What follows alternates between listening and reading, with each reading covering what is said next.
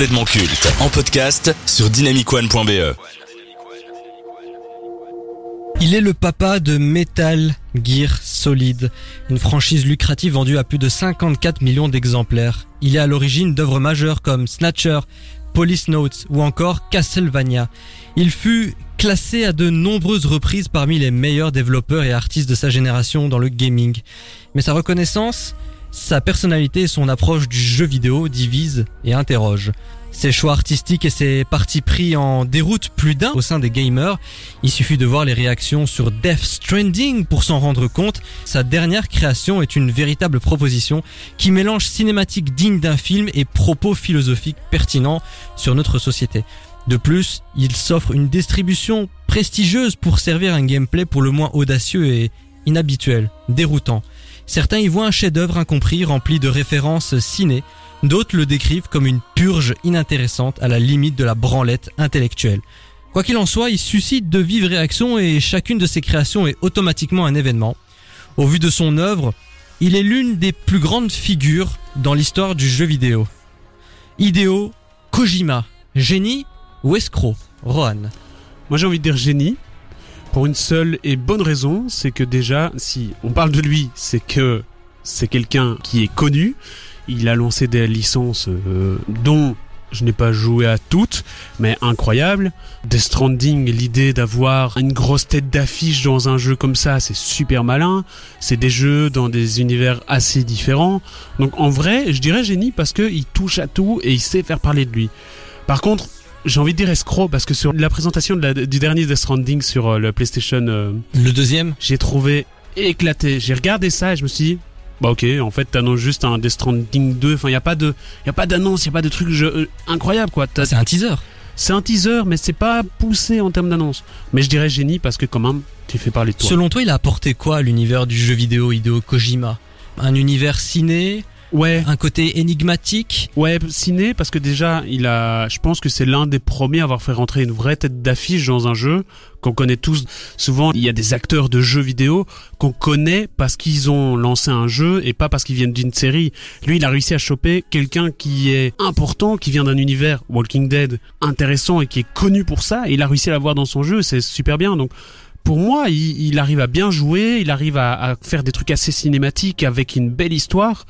Mais euh, c'est vrai que il y a des trucs un peu bizarres dans ces jeux. Et on a beaucoup qui reprochent euh, le fait d'avoir la grosse tête. Est-ce que tu trouves que c'est quelqu'un plus arrogant que talentueux. C'est les critiques qui bah, ressortent euh, principalement.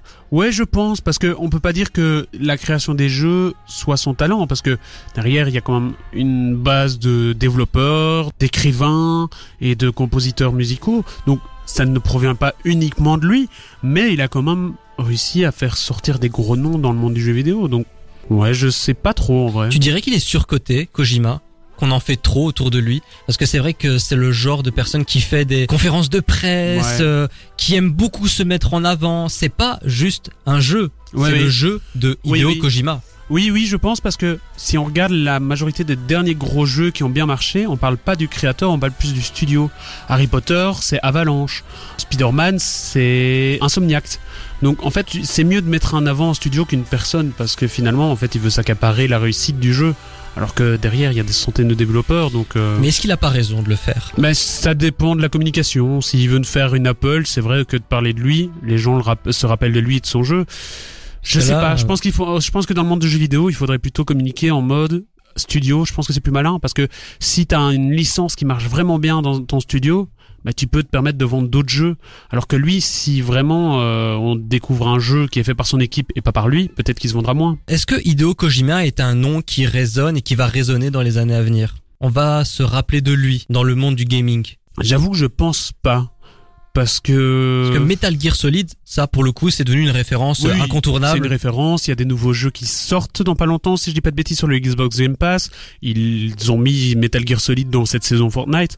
Donc il y a, y a c'est vrai que c'est des noms, mais je pense qu'il n'y a pas assez de gros noms, de gros jeux qui m'ont marqué toute la population.